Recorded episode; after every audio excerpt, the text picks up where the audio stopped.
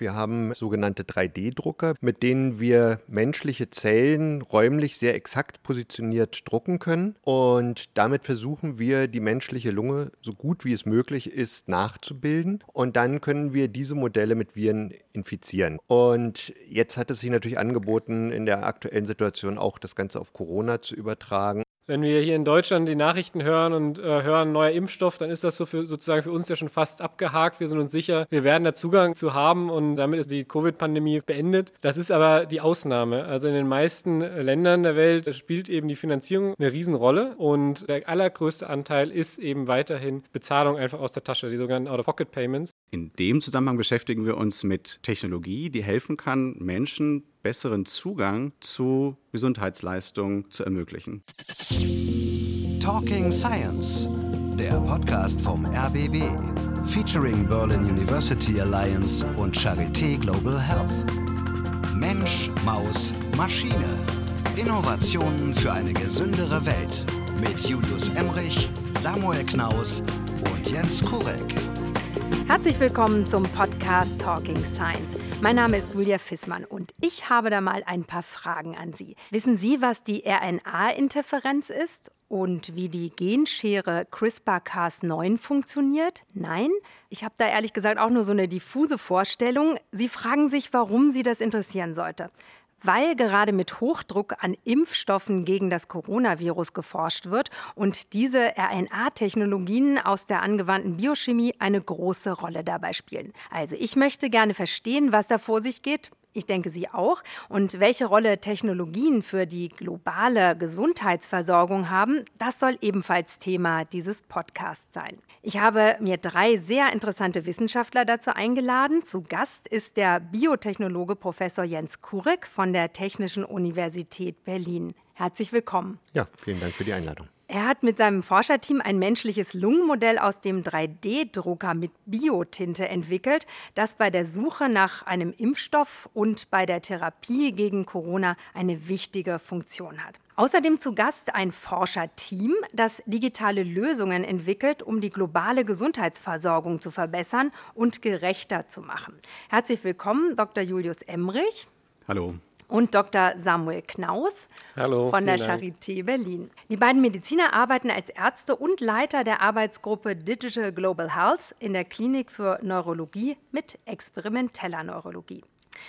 Also sehr, sehr spannende Themen, große Felder. Wir versuchen es mal ein bisschen einzugrenzen. Herr Kurik, Sie arbeiten seit 20 Jahren in der Infektionsforschung. Der Schwerpunkt Ihres Fachgebiets liegt in der Anwendung biotechnologischer Methoden in der molekularen Medizin.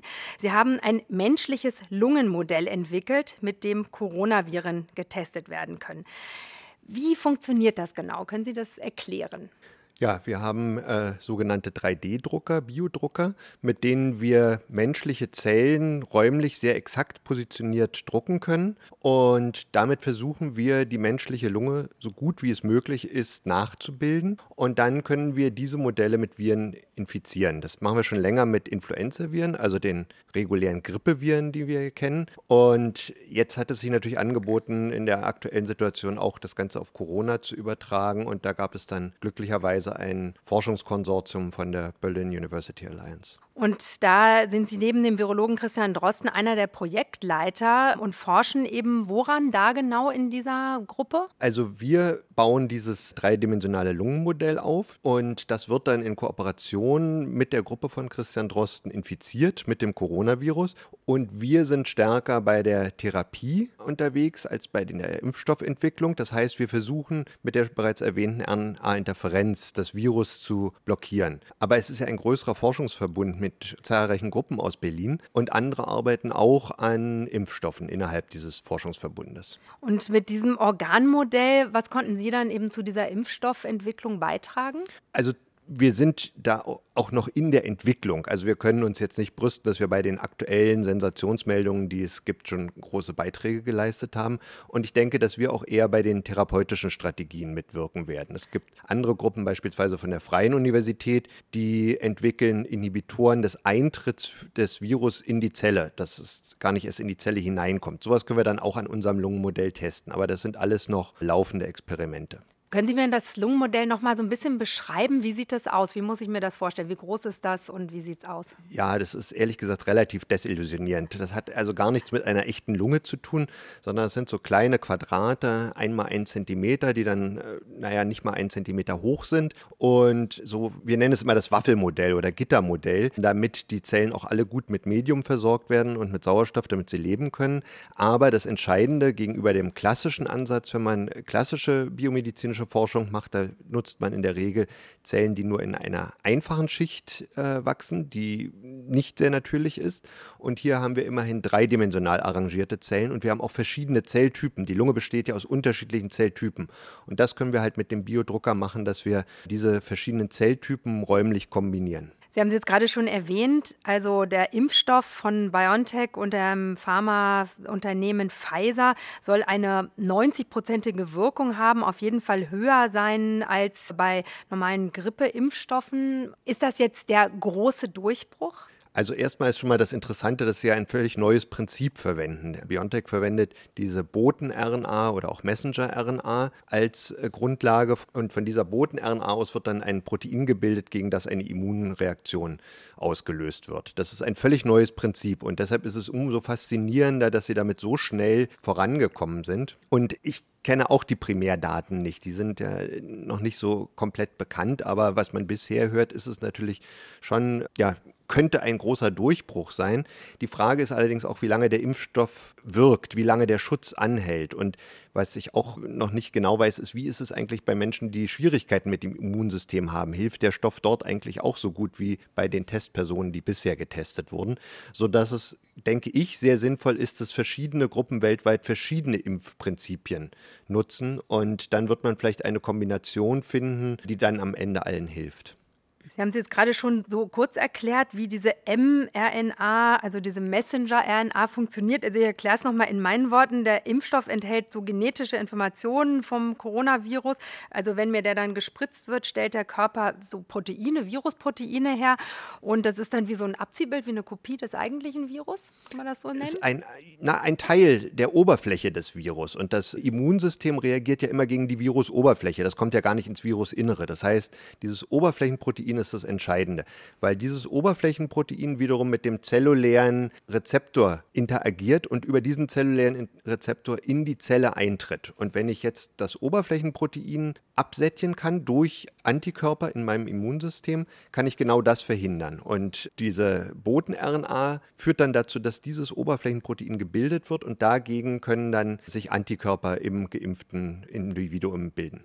Also sehr interessant. Wir kommen gleich noch mal zu einer genaueren Erklärung auch von der RNA-Interferenz und CRISPR-Cas9. Mhm. Aber ich möchte jetzt ganz gerne unsere beiden anderen Wissenschaftler noch mal mit einbeziehen beim Thema Impfstoffentwicklung. Also im Moment verhandelt ja die EU auch mit BioNTech und Pfizer einen Vertrag, will 300 Millionen Impfstoffdosen bereitstellen. Hört sich jetzt erstmal so relativ viel an. Aber was ist eigentlich mit den Ländern mit niedrigen und mittleren Einkommen? Also da lebt die die Hälfte der Weltbevölkerung und es gibt jetzt schon so Horrorszenarien, dass die dann vielleicht nur so 20 Prozent ihrer Bevölkerung impfen können. Also wie denken Sie, könnte dieser Impfstoff, wenn er dann wirklich auf den Markt kommt, gerecht verteilt werden? Also die Pandemie ist ja eine globale Herausforderung und respektiert bekanntermaßen ja auch keine Grenzen. Und ich glaube, da muss man eben diese gesamte Herausforderung auch global von Anfang an denken und können jetzt nicht sagen, wir sichern uns jetzt die Dosen für unsere Bevölkerung und interessieren uns nicht dafür, was woanders passiert. Und das hat ja mehrere Dimensionen. Das eine ist, wir brauchen erstmal einen Impfstoff und das ist toll, die Nachrichten, die wir jetzt hören. Das zweite ist, es muss der Impfstoff in ausreichender Menge überhaupt herstellbar sein und verteilbar sein. Und das dritte, und das ist eine der größten Menschheitsaufgaben eigentlich jetzt, die auf uns zukommen, ist, dass wir wirklich Milliarden Menschen möglichst schnell Zugang zu diesem Impfstoff bekommen können. Und das in Ländern auch, wo das Gesundheitssystem vielleicht nicht so stark ist wie jetzt hier bei uns in Deutschland und wo auch die Infrastruktur nicht so gut ausgebaut ist wie bei uns. Und da denken wir, dass vor allem eben auch digitale Technologien viel dazu beitragen können, dass der Impfstoff, wenn er denn dann bereitgestellt wird, tatsächlich auch bei den Menschen ankommt und die Leute sicher sein können, dass sie Zugang haben zu dem Impfstoff. Sie haben jetzt gerade gesagt, auch die Lagerung ist nicht so ganz einfach. Also ich hatte irgendwas gelesen, minus 70 Grad oder so.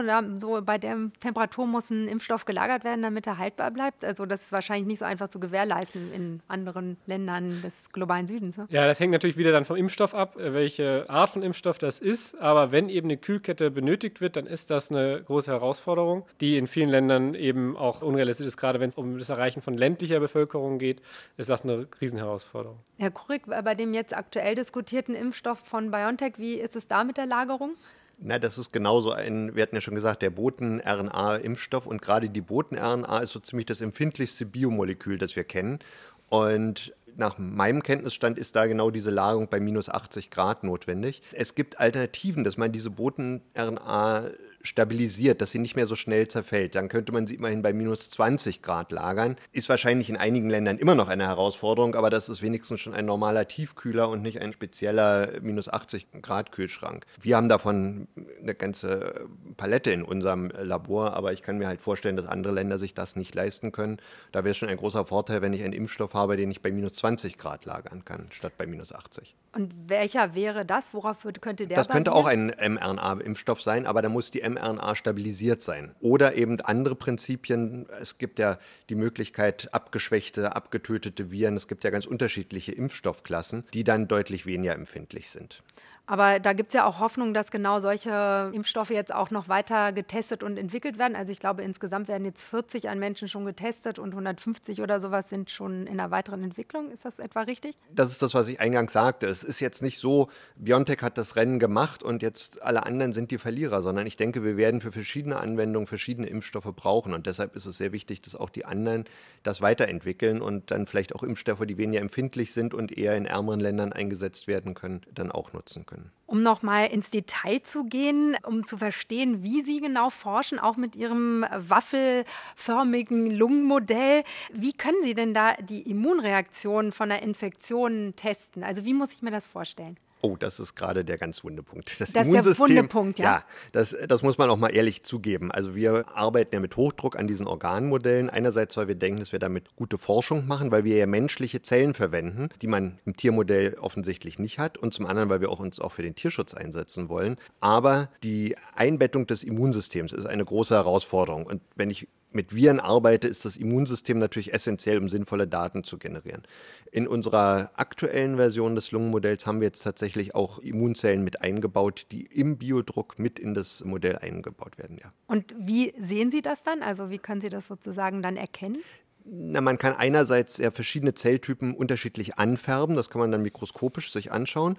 Und andererseits kann man auch die Immunreaktion sich anschauen. Immunzellen schütten bestimmte Botenstoffe aus und die kann man dann messen. Und wenn ich sehe, okay, mein Modell schüttet nach Infektion diesen und jenen Botenstoff aus, dann kann ich daraus die Schlussfolgerung ziehen, okay, jetzt bin ich der natürlichen Lunge wieder einen Schritt näher gekommen und habe auch eine Immunantwort in meinem Modell. Nun hatte ich eingangs auch die RNA-Interferenz erwähnt. Also da stelle ich mir so vor, dass da so eine Schere gebastelt wird, mit der man dann spezifisch das Genom zum Beispiel des Coronavirus zerschneiden kann und wieder neu zusammensetzen kann. Oder wie muss ich mir das vorstellen? Na, die RNA-Interferenz schneidet eher. Die, und zwar schneidet die auch Ziel-RNA-Moleküle. Wir müssen ja immer unterscheiden zwischen der DNA, was ja auch das menschliche Genom ist, und der RNA. Wir hatten jetzt schon mehrfach die Boten-RNA. Die DNA wird ja in RNA umgeschrieben und dann wird das Protein daraus gemacht. Manche Viren, wie das Coronavirus, haben ein RNA-Genom und sind deshalb geeignete Zielmoleküle für die RNA-Interferenz. Ich kann also jetzt die RNA-Interferenz gegen das Virus richten und habe damit eine Schere, die die Virus-RNA zerschneiden kann. Wenn ich auf der DNA-Ebene etwas machen möchte, was ich jetzt beim Coronavirus nicht brauche, dann kann ich die CRISPR-Cas-Technologie einsetzen.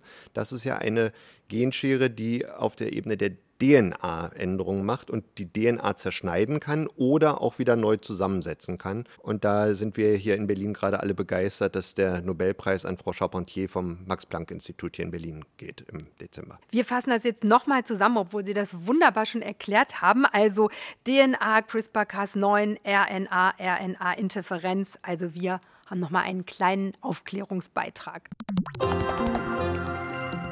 Mit Hilfe der RNA-Interferenz lassen sich Gene zielgerichtet abschalten. Dieses Verfahren kommt natürlicherweise in Pflanzen, Pilzen, Tieren und Menschen vor. Zum Beispiel um fremde RNA, also Ribonukleinsäuren, abzuschalten. So können Lebewesen sich zum Beispiel gegen Viren wehren. RNA-Interferenz wird durch doppelsträngige RNA ausgelöst. Ein Enzym, also ein Stoff, der Reaktionen beschleunigt, zerlegt den Doppelstrang in kleine Stücke. Die Schnipsel verbinden sich in der Zelle mit der sogenannten Boten-RNA. Diese ist einsträngig und enthält Informationen zum Aufbau eines Proteins in einer Zelle. Durch die neue Verbindung wird die Informationsübertragung zerstört. Die Genschere CRISPR-Cas9 ist das Werkzeug eines Bakteriums. Ein Eiweißmolekül des Bakteriums schneidet dabei eine Sequenz der befallenen DNA weg. So können fehlerhafte Abschnitte im Erbgut einfach entfernt werden. Die Genschere wird in der Forschung nicht nur dazu genutzt, DNA aus den Genen herauszuschneiden. Der Mechanismus kann auch neue Abschnitte ins Erbgut einfügen. Angewandt wird das Werkzeug unter anderem bei Pflanzen. Agrarkonzerne schaffen auf diese Weise Sorten, die besonders hohe Erträge haben und schlechtem Wetter oder Schädlingen widerstehen können. Beim Menschen soll die Genschere zum Beispiel Verwendung in der AIDS-Therapie finden. Jetzt ist gerade so erwähnt worden, dieser Eingriff in das Erbgut. Wo sehen Sie da als Forscher vielleicht auch Gefahren bei der Anwendung der Genschere? Die sehr kontroverse Diskussion ist ja, ob man auch in Keimzellen genetische Eingriffe machen sollte oder nicht. Meine persönliche Meinung, um die gleich einmal zu nennen, ist, dass man es nicht tun sollte, weil man nie vorhersagen kann, was dadurch langfristig geschieht. Es gab ja diese Furore machenden Eingriffe aus China, wo ein Arzt Zwillinge angeblich so behandelt hat. Das ist ja alles nie so ganz 100 100 Prozent aufgeklärt worden. Er wollte in dem Fall den entstehenden Kindern den Co-Rezeptor des HIV ausschalten, damit sie nicht vom HIV infiziert werden können, also dem AIDS-auslösenden Virus, weil, soweit ich mich erinnere, der Vater der Kinder HIV-positiv war und das wollte er verhindern. Gibt es zwei große Probleme. Das erste Problem ist, dass man nie weiß, ob das tatsächlich völlig spezifisch ist oder nicht doch noch irgendwo anders im Erbgut schneidet und dann vielleicht auch erst wesentlich später auftretende Nebenfolgen hat. Das andere ist, man hat immer gedacht, dieser Rezeptor, den er weggeschnitten hat, ist völlig irrelevant. Es kommen aber auch Studien raus, dass er vielleicht doch für unsere Gesundheit gar nicht so schlecht ist. Und wenn man das einmal gemacht hat, kann man es schlecht rückgängig machen. Insofern würde ich persönlich stark davon abraten, in Keimbahnen einzugreifen. Wenn man jetzt in somatische Zellen, also ausgebildete Zellen, eingreift, dann kann man es therapeutisch nutzen und das halte ich für sehr sinnvoll. Und das tun Sie ja auch so in der Krebs- und Schmerzforschung auch. Wo wird da zum Beispiel ähm, genau das angewendet? Also wie versuchen Sie zum Beispiel das Wachstum von Tumoren oder das Entstehen von Metastasen zu verhindern? Man könnte zum Beispiel Gene ausschalten, die darauf ausgerichtet sind, dass eine Zelle möglichst schnell wächst oder dass sie Metastasen bildet, dass sie sich aus dem Zellverband entfernt und irgendwo anders neu ansiedelt. Wenn man solche Gene identifiziert hat, könnte man die jetzt ausschneiden und damit den Tumor weniger schädlich machen. Sie beide, Herr Klaus und Herr Emrich, Sie hören ja sehr interessiert zu. Also Sie haben wahrscheinlich jetzt schon tausend Ideen, was man daraus digital machen kann, wie man vielleicht die Menschheit auch noch mal über RNA und genbasierte Therapien aufklären kann, oder? Ja, also ich glaube, es gibt ja zwei Seiten und wir haben gerade gesprochen über, sagen wir mal, zur Verfügungstellung von Impfstoff und dass das ein Impfstoff sein muss, der in einer gewissen Weise hitzeresistent ist, um zu vereinfachen, dass der also auch im ländlichen Afrika beispielsweise funktioniert und dass die Kette sichergestellt sein muss, wie der Impfstoff geliefert wird und am letzten Ende in die Krankenhäuser kommt.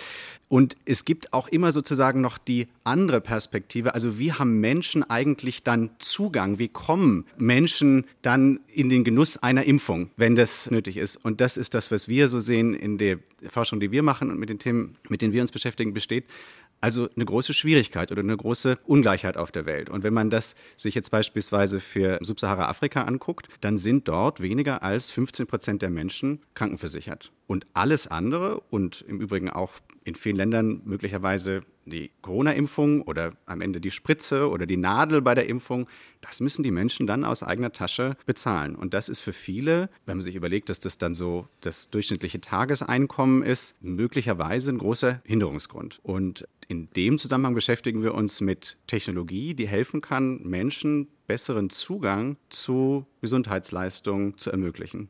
Denken Sie das als Forscher auch schon immer gleich mit, wie sozusagen die Therapien, die Sie da erforschen, auch an die oder zu den Menschen kommen? Das denken wir sehr selbstkritisch. Also das ist jetzt, glaube ich, schon rausgekommen, dass wir wirklich hochtechnologische Forschung machen, die am Ende extrem teuer sein wird. Wir machen etwas, was zum Teil auch als Gentherapie bezeichnet wird. Es gibt ein paar Gentherapien, die schon zugelassen sind weltweit. Da kostet dann eine Einzelbehandlung eine Million Euro. Das ist mir völlig klar, dass in der südlichen Sahara Gesundheitssysteme sind, wo man sich das nicht leisten kann. Klammern, die Frage ist, ob man es hier für eine Volkskrankheit sich leisten könnte, wenn eine einzige Behandlungsrunde eine Million Euro kostet. Und zwar muss man unterscheiden, ob jetzt tatsächlich das ganze therapeutische Verfahren so komplex ist oder ob es nur patentrechtliche Sachen sind, die es so teuer machen. Zum Beispiel gibt es die berühmte Hepatitis C-Therapie, die endlich mal sehr gut funktioniert, dieses Sofosbuvir. Das ist von der Produktion her nicht so aufwendig. Da ist einfach, da sind die Entwicklungskosten, Patentkosten und all so etwas drin. Da kann man ganz leicht dann auch sagen, das muss billiger für arme Länder gemacht werden. Wenn wir eine Gentherapie mit Genfähren, das sind veränderte Viren, die RNA-Interferenz, all diese Technologien einsetzen, die sind auch von der Produktion her so teuer, dass es sehr schwierig sein wird, daraus ein weltweit zugängliches Massenmedikament in naher Zukunft zu machen. Also wir arbeiten daran trotz allem weiter, sehen aber diesen Punkt auch selbstkritisch. Nun arbeiten Sie beide, Herr Emrich und Herr Knaus, eben gerade in dieser digitalen Gesundheitsforschung. Sie sind Mitglied am Einstein Center Digital Future und erforschen eben in Ihrer Arbeitsgruppe Digital Global Health an der Charité auch genau diese digitale gerechte Gesundheitsversorgung. Was muss ich mir da genau darunter vorstellen? Ein großer Aspekt unserer Arbeit sind digitale Technologien zur Verbesserung des finanziellen Zugangs zur Gesundheitsversorgung. Wenn wir hier in Deutschland die Nachrichten hören und hören neuer Impfstoff, dann ist das so für, sozusagen für uns ja schon fast abgehakt. Wir sind uns sicher, wir werden da Zugang irgendwie zu haben und damit ist die Covid-Pandemie beendet. Das ist aber die Ausnahme. Also in den meisten Ländern der Welt äh, spielt eben die Finanzierung oder finanzielle Zugang zur Gesundheit eine Riesenrolle. Und wenn staatliche Systeme nicht verfügbar sind, dann ist das eben auch oft eine Mischung aus privaten privaten Krankenversicherungen, aus kommun kommunalen Krankenversicherungen, aber der allergrößte Anteil ist eben weiterhin Bezahlung einfach aus der Tasche, die sogenannten Out-of-Pocket-Payments, die eben dazu führen, dass jährlich 100 Millionen Menschen weltweit in extreme Armut gedrängt werden. Und da wollen wir ansetzen, um Menschen, die eben auch gar keinen Zugang zu Finanzierungsmöglichkeiten für Gesundheit haben, die kein Bankkonto haben, mit neuen Technologien Zugang erstmal zu den Möglichkeiten vorzusorgen für Gesundheitsausgaben, um das zu schaffen. Und eine ganz wichtige Rolle spielt spielt ja dabei sogenannte Mobile Money. Äh, das kennt man hier in Deutschland erst so langsam, dass man übers Handy bezahlen kann und denkt, das ist alles wahnsinnig fortschrittlich. Aber im Subsahara-Afrika ist das schon seit über 10 Jahren, seit 15 Jahren die Regel, dass man mit seinem einfachen Mobiltelefon, das muss gar kein Smartphone sein, auf dem Markt bezahlen kann. Und wir wollen eben diese Möglichkeit des mobilen Bezahlens, diese Technologie nutzen, um Zugang zu Krankenversicherungen zu schaffen, um Zugang zu finanziellen Vorsorgemodellen zu schaffen. Und das haben Sie auch schon sich ganz konkret überlegt. Und zwar steckt dahinter der von Ihnen, Herr Emrich, gegründete Verein Ärzte für Madagaskar. Den haben Sie vor zehn Jahren gegründet. Herr Knaus, Sie sind ja auch Mitglied in diesem Verein. Erstmal, wie kam es gerade zu der Gründung Ärzte für Madagaskar? Ja, also dieses digitale Projekt, das machen wir gemeinsam mit dem Verein Ärzte für Madagaskar und der Charité und dem Berliner Institut für Gesundheitsforschung und noch ein paar anderen äh, Partnern. Aber da ist äh, ganz viel Erfahrung und Motivation reingeflossen aus der Arbeit vor Ort. Und das ist, und da sind wir auch total dankbar für, eine Gruppe von Kollegen, die zum größten Teil an der Charité beschäftigt sind. Wir haben vor zehn Jahren zum ersten Mal über einen Kontakt zu einem madagassischen Chirurgen, den ich selber bei einem Praktikum im Krankenhaus während des Studiums noch oder PJ, ne? PJ, genau. Ja, ich habe genau, meine genau, ganzen also, Freunde, die Ärzte oder die also, Mediziner sind immer beneidet für ihre tollen PJ-Aufenthalte genau, in der ganzen genau, Welt. Ähm, also kurz vorher, genau das äh, war ein Treffen in einem, ich arbeitete zwei Monate in einem Krankenhaus in Kamerun und da war ein madagassischer Arzt und hat dort gearbeitet in der Chirurgie. Und ich hatte vorher schon äh, viele Praktika in Afrika in der Medizin äh, zugebracht und war sehr angetan, wie charismatisch und medizinisch gut und vor allen Dingen auch alle Patienten gleich behandelnd dieser Chirurg dort tätig war. So, dass er tatsächlich aus seiner eigenen Tasche, wenn Patienten sich nicht leisten konnten, für die Therapie aufzukommen, Geld vorgestreckt hat, weil sonst die Policy im Krankenhaus gewesen wäre, der Patient darf gar nicht behandelt werden. Und daraus entstand dann eine Freundschaft oder ein, eine Einladung nach Madagaskar. Und dann fuhren wir da als Gruppe von jungen Ärzten hin und waren dann erstmal zwei Tage lang im Auto unterwegs vom Flughafen bis in den Busch und wo dann das Krankenhaus aufgetaucht ist. Und haben dann sehr klar gesehen, was eigentlich Medizin dort sehr anders macht im Vergleich zu dem Umfeld hier bei uns. Und Madagaskar und auch ländliches Madagaskar ist, das muss man wissen, Madagaskar rangiert immer so zwischen den fünf ärmsten Ländern der Welt. Da ist wirklich ganz wenig selbstverständlich, was für uns in jedem Krankenhaus vorhanden ist. Fließendes Wasser, Strom, Medikamente, wichtige Medikamente sind zum Teil über Monate nicht erhältlich. Und das hat uns motiviert zu sagen, können wir das vielleicht auf andere Beine stellen, können wir Kollegen, können wir Spender interessieren, da mitzuhelfen. Und dann kam es zu der Gründung des Vereins und wir konnten Spendenquittungen ausstellen und wir haben unseren ersten Container gepackt mit Geräten und gespendeten Einrichtungen für ein Krankenhaus. Und dann ging das los. Und dann haben wir ein Krankenhaus bauen können in Madagaskar und übergeben an eine madagassische Organisation, was jetzt aus eigenen Einnahmen wunderbar funktioniert. Und mittlerweile arbeiten wir mit ähm, etwas mehr als 50 Krankenhäusern zusammen und darunter drei große Referenzkrankenhäuser. Ja, und kümmern uns um Verbesserung der zwei Hauptsäulen. Einmal ist es die Verbesserung der Versorgungsqualität, also dass Medikamente vorhanden sind und die richtigen Geräte vorhanden sind und die Kollegen und die Pflegekräfte, die dort arbeiten, äh, gut ausgebildet sind. Und auf der anderen Seite ist es der Zugang der Bevölkerung. Und da ist dieses Hindernis, nicht zahlen zu können oder aus der Tasche zahlen zu müssen, das ist sozusagen das Hauptthema, womit wir uns da beschäftigen. Mtomadi heißt dieses Projekt für die Verbesserung der Gesundheitsversorgung. In Madagaskar haben nur 10 Prozent der Bevölkerung eine Krankenversicherung. Doch ohne diese Versicherung im Krankheitsfall eine Behandlung zu bekommen, ist schwierig und kann Patientinnen und Patienten in den finanziellen Ruin treiben. Teilweise so stark, dass sie ihre Kinder aus der Schule nehmen müssen, um für die Behandlungskosten aufzukommen. Gesundheitsversorgung durch digitale Technologien auch für die Ärmsten erschwinglich zu machen, das ist das Ziel des Projekts Mtomadi. Das Wort stammt aus dem Madagassischen und bedeutet so viel wie stark oder gesund. Das Team um Julius Emrich und Samuel Knaus hat mit M. Tomadi ein System entwickelt, mit dem Menschen Geld auf ein virtuelles Konto einzahlen können, auf das sie mit ihrem Handy zugreifen. Das Ersparte ist ausschließlich für medizinische Behandlungen nutzbar. Via SMS können sich Patientinnen und Patienten außerdem im Voraus über die Behandlungskosten informieren. Mtomadi wird momentan bereits von 30 Krankenhäusern in Madagaskar verwendet. Erklärtes Ziel für die Zukunft ist es jedoch, das System auch in anderen afrikanischen Staaten und in weiteren Regionen der Welt zu etablieren. Welche Erfahrungen haben Sie denn gemacht? Wie wird es angenommen von den Patienten? Besser als wir gedacht hätten, ehrlich gesagt, um das kurz zu sagen. Vor allem, was uns vor allem äh, beeindruckt hat, ist, wie viel Vertrauen von den Patientinnen in diese digitale Sparbuch gesteckt wird von Anfang an und wie viel Geld aus eigener Tasche dort drauf gespart wird. Das ist deutlich mehr, als wir angenommen hätten. Und das Projekt wird sich aber weiterentwickelt oder hat sich auch schon weiterentwickelt. Dieses Sparbuch für Gesundheit ist sozusagen das erste Tool für die Finanzierung von Gesundheit, das wir einsetzen wollen.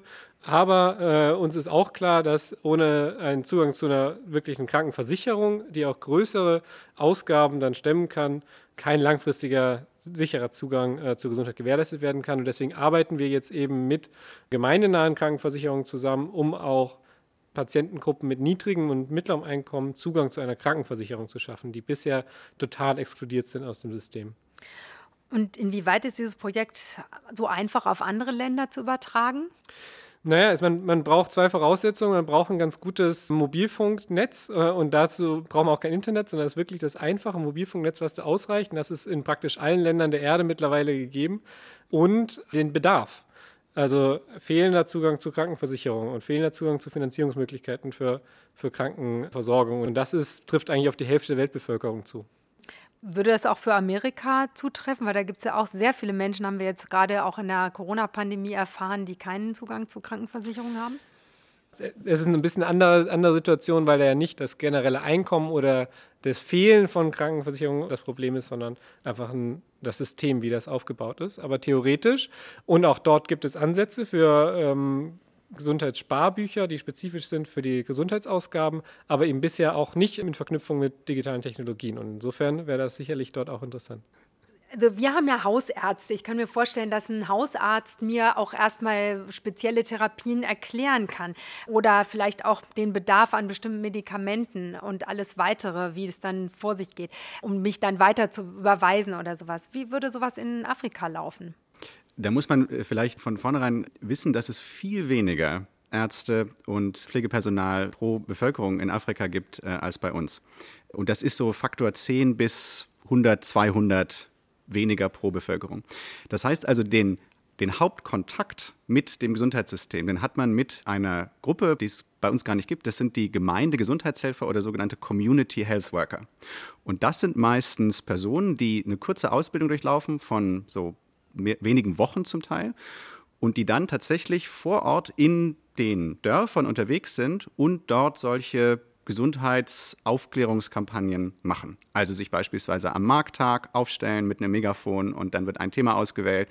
Und das ist häufig sind es beispielsweise Impfkampagnen. Die Bevölkerung wird eingeladen, da teilzunehmen, wird gesagt, an dem Tag, da kommt jemand vorbei, der hat eine Kühltasche dabei. Im Übrigen ist es schwierig, eine Kühltasche zu haben für minus 20 Grad. Das ist eine große Herausforderung jetzt, auch nochmal, nochmal auf den Impfstoff, Impfstoff äh, zu kommen, genau nicht. Und dann wird gesagt, an dem Tag äh, könnt ihr kommen in euer Gesundheitszentrum und dann wird geimpft. Und was ähnliches gibt es für Familienplanung oder was ist wesentlich, um während der Schwangerschaft gesund zu bleiben, solche Dinge. Und das ist also der, der erste Kontakt. Und nur wenn man jetzt tatsächlich krank wird oder schwerer krank ist und das sozusagen über das, was ein Gemeindegesundheitshelfer leisten kann, hinausgeht, dann geht man in ein Gesundheitszentrum. Und das ist aber auch häufig so, dass da ein oder zwei Menschen arbeiten und nicht mehr. Und das ist häufig auch nur, oder was heißt nur, aber das ist häufig eben eine ganz gut ausgebildete Krankenschwester oder Pfleger. Und dann ist aber auch in 50 Kilometer Umkreis niemand sonst. Und die müssen dann zum Teil mit ganz großen Herausforderungen und auch äh, schweren Krankheiten äh, zurechtkommen. Herr Kurik, wie läuft das bei Ihnen? Der Kontakt vielleicht auch zu Ärzten, die dann die Therapien, an denen Sie forschen, die Sie vielleicht entwickeln, auch ähm, ja, verschreiben oder benutzen würden? Also gibt es da irgendwie einen direkten Austausch zwischen Ihnen als Forscher und den Ärzten auf der Straße? Sie meinen jetzt wahrscheinlich der normale Hausarzt hier um die Ecke, da ist sicher nicht. Ähm, wir sind schon froh genug, dass wir jetzt viel mit der Charité zusammenarbeiten und da haben wir auch immer mehr diese übergeordneten Forschungsverbünde in Berlin. Aber man muss schon auch sagen, wir sind Grundlagenforscher. Ja? Natürlich ist es der Traum, irgendwie mal eine Sache so weit zu entwickeln, dass sie vielleicht tatsächlich helfen kann. Ich habe auch viel mit Firmen zusammengearbeitet, Pharmafirmen, wo man dann vielleicht ein Mosaiksteinchen dazu beiträgt, dass sie ein Therapeutikum entwickeln. Aber wir machen erstmal die Grundlagenarbeit, die dann weiter in die Klinik gebracht werden kann. Das ist nicht unsere Aufgabe und da hätten wir auch gar nicht das Geld zu, zum Beispiel. Aber ich dachte gerade, Aber weil Sie auch großes Interesse haben zu erklären, an was Sie forschen, mhm. dass es da vielleicht irgendwelche Kontakte gibt oder Ja, so. wir haben jetzt auch zum Beispiel ein, wir, was bei der Uni sich auch immer mehr durchsetzt, sind so Ausgründungen von Biotech-Firmen. Da habe ich eine begleitet jetzt an einem Nachbarfachgebiet. Jetzt haben wir selber ein Projekt, das in so eine Ausgründung führen soll. Und das sind dann durchaus Initiativen, die weitergehen sollen, dann bis hin zu der Entwicklung neuer Therapeutika oder dass man auch Sachen patentiert. Patent klingt erstmal natürlich sehr negativ, da kriegt man gleich Prügel für, aber es ist und da kann ich einfach nur sagen, leider die Voraussetzung, dass sich überhaupt irgendwer dafür interessiert, etwas, was man entwickelt hat, weiterzuentwickeln. Wenn ich jetzt was ganz Tolles entwickle und das nicht patentieren würde, würde es auch niemanden geben, der das jemals für Arme oder Reiche als Therapeutikum weiterentwickeln würde. Daran verdiene ich nichts, aber derjenige, der das mal weiterentwickelt, der möchte schon diesen Schutz haben. In die Richtung denken wir durchaus. Aber dieses 3D-Organmodell, das ist doch hoffentlich schon patentiert. Nö, nein, das haben wir nicht patentiert. Ich weiß auch gar nicht so genau, wie man das patentieren kann. Vielleicht hört ja gerade ein Patentanwalt zu und Ja, na dann ist es schon zu spät, weil ich ja dann jetzt hier davon schon erzählt habe. Wenn ich etwas patentieren möchte, dann darf ich darüber öffentlich noch nicht berichtet haben. Da müssen wir also uns jetzt was Neues ausdenken, was wir dann patentieren können. Okay. Aber ich möchte, also da propagiere ich jetzt eigentlich gerade eher die, die freie Forschung. Also wir haben jetzt einen Forschungsverbund, wo wir eigentlich eher versuchen, diese Organmodelle möglichst vielen Leuten zur Verfügung zu stellen und gar nicht sie zu schützen. Open Source Organmodell, Biotintedruck. Das wäre so das Ziel, ja. Sehr gut. Inwieweit kann dieses 3D-Organmodell Tierversuche überflüssig machen? Also es gibt ja, glaube ich, so 2,8 Millionen Tiere, die für Tierversuche in Deutschland jährlich verwendet werden. In der Infektionsforschung sind es auch einige. Da sind es auch ein paar hunderttausend. Und Berlin ist da auch ein ziemlicher Schwerpunkt. Aber wir haben hier ja auch die politische Maßgabe, der derzeitigen Berliner Regierung, dass wir auch die Hauptstadt der Tierversuchsersatzmethoden werden wollen. Und da gibt es hier eine ganze Menge Initiativen. Charité 3R, dann sind wir auch in Vorbereitung eines Einsteins-Zentrums. Äh, bei der Berlin University Alliance läuft was. Es gibt an der FU etwas. Es gibt zwischen TU und Charité einen Forschungsneubau. Das heißt, wir haben hier eine sehr starke Initiative, dass wir versuchen wollen, human relevante Forschung zu machen, indem wir halt tatsächlich Organmodelle aus humanen Zellen äh, entwickeln und dadurch sogar besser sind als die Tierversuche. Momentan ist es ja so, dass alle Stoffe, die präklinisch ganz intensiv am Tier getestet werden und dann in den Menschen gehen, da scheitern immer noch rund 90 Prozent, bei Krebsmedikamenten sogar 97 Prozent der Kandidaten in der klinischen Testung. Gibt es viele Ursachen. Eine Ursache sind auch speziespezifische Unterschiede, dass eben die Maus etwas Falsches vorhersagt für den Menschen. Und da hoffen wir, dass wir mit den humanisierten Organmodellen ein besseres Modell schaffen können. Ich finde, das muss patentiert werden. Ich finde auf der anderen Seite natürlich sehr gut, dass Sie für die freie Forschung plädieren und da auch wirklich das allen möglichen Fachrichtungen auch zugänglich machen wollen und da Kooperationen schaffen. Also insofern sehr toll, was Sie da forschen und machen und hört sich auch ein bisschen nach Basteln an wir sind ja Biotechnologen. Also ich bin von der Ausbildung Biochemiker, musste also auch selber dazu lernen, aber Technologe, da steckt ja schon drin, dass man auch ein bisschen Spaß am Basteln haben muss. Wobei wir selber keine neuen Biodrucker entwickeln, aber mit diesen Biodruckern dann unsere Modelle äh, zusammenbasteln. Das kann man schon so sagen, ja. Hm. Da habe ich noch mal eine Frage. Also es ist Biotinte und da sind dann mehrere Millionen menschliche Zellen wahrscheinlich drin. Wo kommt diese Druckerpatrone dann rein? Wie muss ich mir das vorstellen? Wird es oben reingetröpfelt in den Biodrucker? Also das wäre jetzt ein zweistündiger Vortrag. Es gibt verschiedene Technologien, aber sagen wir mal, die Haupttechnologie, die wir nutzen, ist, dass wir also solche Gemische aus einem umgebenden Material mit diesen äh, menschlichen Zellen in eine Kartusche tun und dann mit Druckluft das rauspressen. Und die Herausforderung ist, dass es ja dann in dem Moment, wo es rausgepresst ist, muss es fest werden. Sonst würde es ja einfach zerfließen wie eine Flüssigkeit. Aber das ist gerade das Spezielle am Biodruck, dass wir es also aus dieser Kartusche durch eine feine Nadel herauspressen und dann Schicht für Schicht dieses dreidimensionale Modell aufbauen. Sie sind nicht nur an neuen Technologien interessiert, sondern auch an neuen Ideen, wie man Wissenschaft kommunizieren kann. Ich habe gesehen, dass Sie mit äh, zwei Kollegen zusammen die DNA vertont haben. Wir können da ja mal reinhören.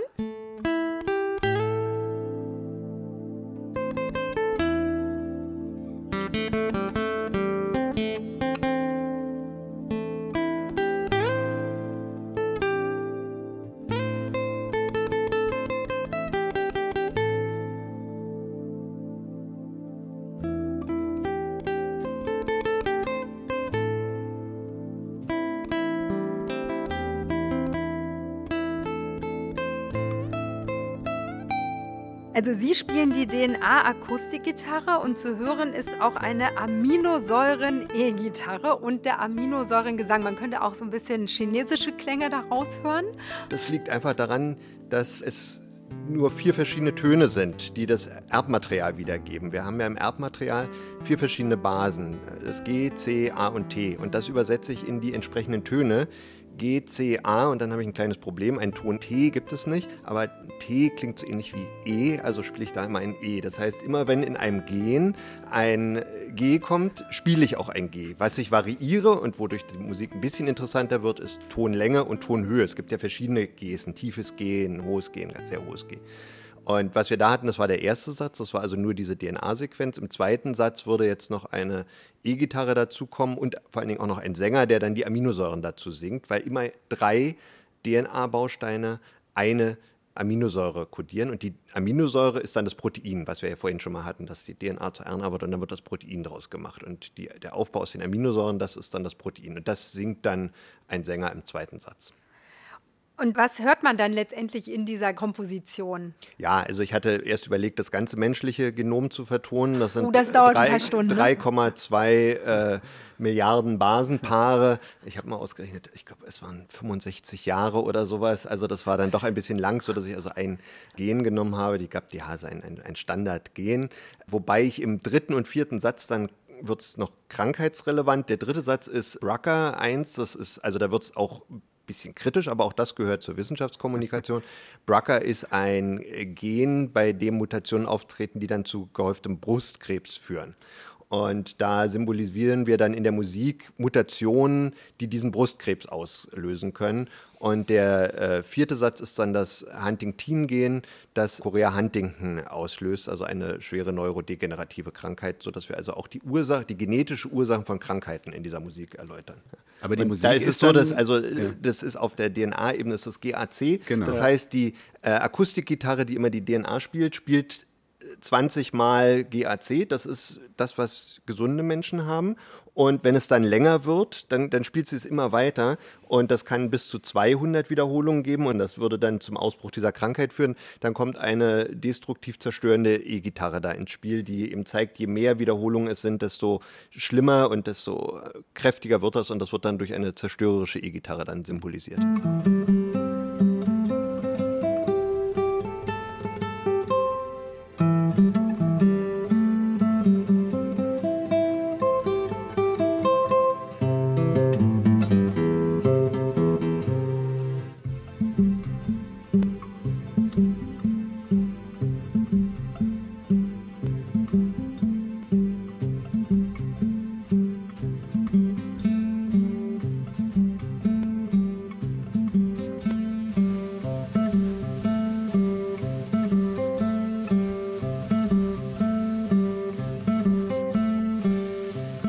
Gefällt Ihnen das, vielleicht auch spielerisch an die Wissenschaftskommunikation ranzugehen, Herr Emmerich und Herr Knaus? So wie Herr Kurik das jetzt uns vorgeführt hat.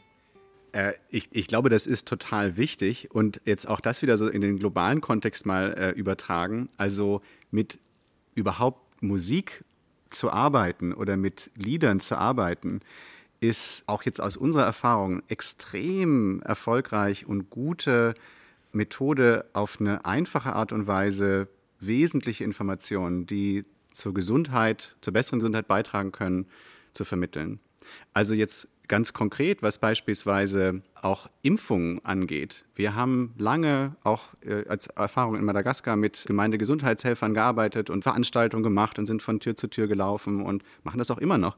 Aber das, wo wirklich die Leute zuhören und wonach wirklich die Leute zur Impfung kommen, das ist, wenn sich jemand auf den Marktplatz stellt, mit einer Gitarre in der Hand und tollen Song selber schreibt.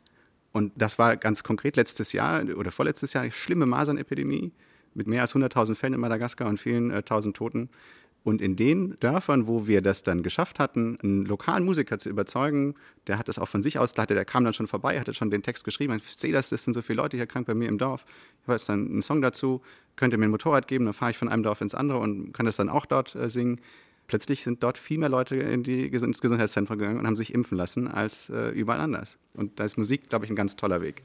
Ich hätte jetzt so eine Idee für so ein gemeinsames Projekt Genau, zwischen ja. Ihnen dreien. Wäre das nicht was für Sie, Herr Kurik, so einen kleinen Aufenthalt in Madagaskar? wenn das dazu führen würde, die Musik nicht so experimentell ist. Also wir haben sie tatsächlich äh, auch schon mehrfach so bei der Langnacht der Wissenschaften oder offener Tag der Biotechnologie oder sowas aufgeführt, wo es halt auch darum geht, ein bisschen die Wissenschaft nach außen zu tragen und zu erklären. Ja.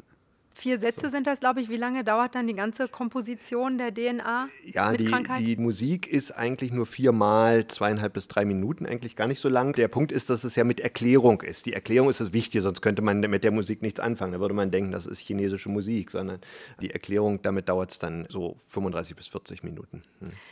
Trotzdem habe ich irgendwie das große Bedürfnis, die drei zu einem Forschungsprojekt zusammenzubringen. Vielleicht fangen wir noch mal kurz bei Ihnen an zum Schluss, Herr Kurik. Woran arbeiten Sie heute, wenn Sie jetzt hier den Aufnahmeort Mitte November verlassen, in der Dachlounge des RBB und wieder zurück an Ihren Arbeitsplatz gehen? Was ist da sozusagen Ihre Aufgabe?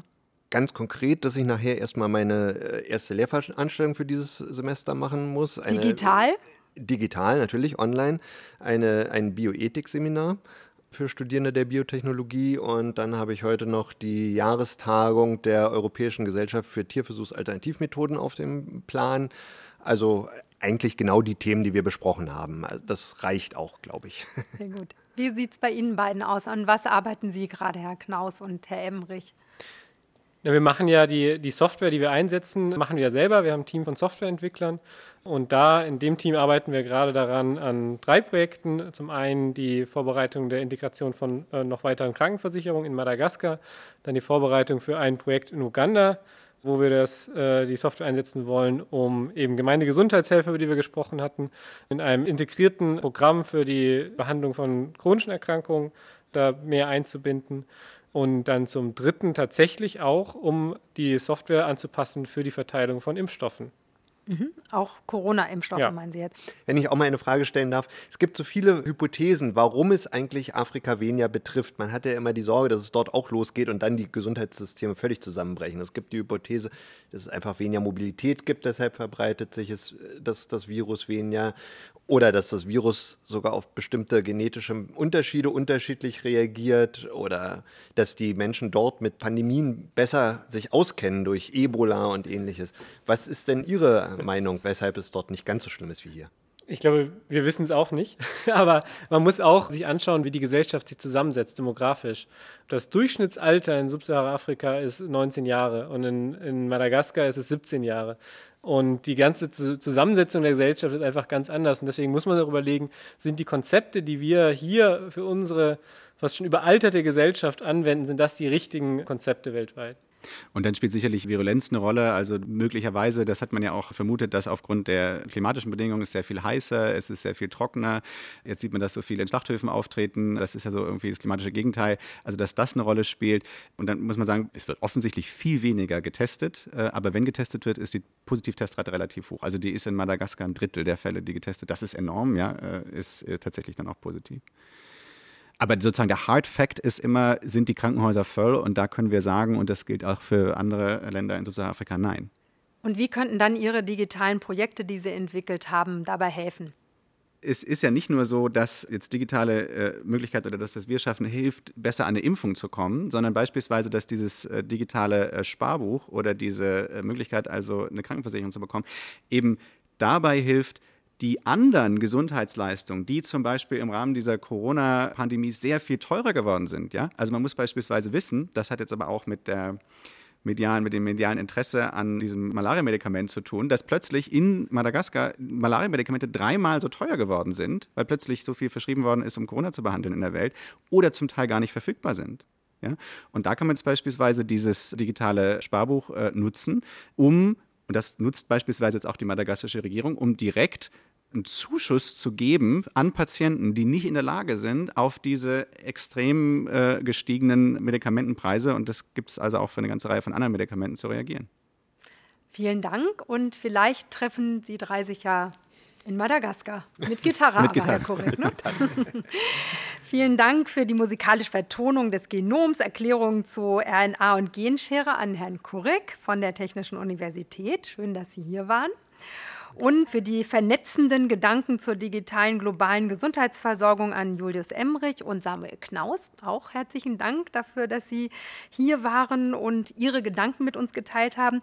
Links und Studien finden Sie auf unserer Seite rbb-online.de-talking science. Danke fürs Zuhören und weiterempfehlen. Wir bleiben im Gespräch. Vielen Dank. Das war Talking Science, der Wissenschaftspodcast des RBB in Kooperation mit der Berlin University Alliance und der Charité Global Health. Ton Peter Avar.